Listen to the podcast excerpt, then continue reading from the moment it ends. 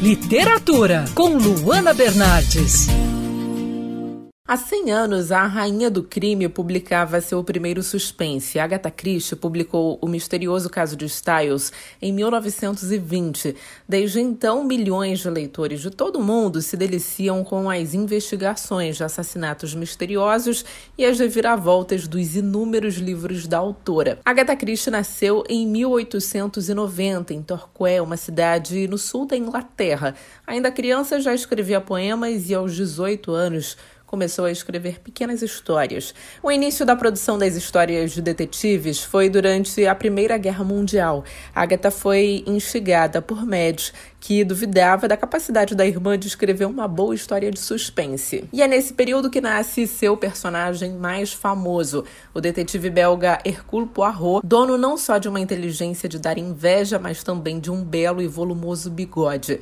E aí, depois do primeiro livro publicado, O Misterioso Caso de Styles, Agatha continua escrevendo e desenvolvendo mais e mais mistérios. Os anos seguintes, no entanto, não foram fáceis. Após perder a mãe e descobrir que o marido estava apaixonado por outra mulher, a escritora enfrentou dificuldades para escrever.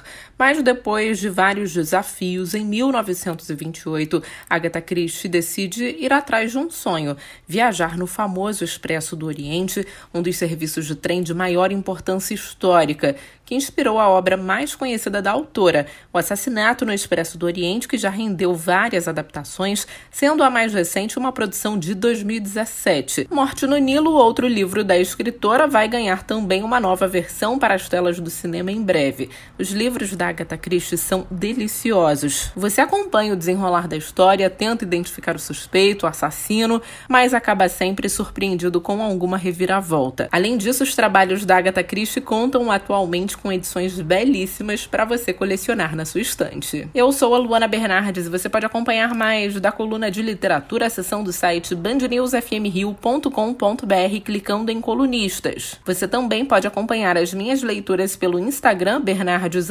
Luana, Luana com dois N's.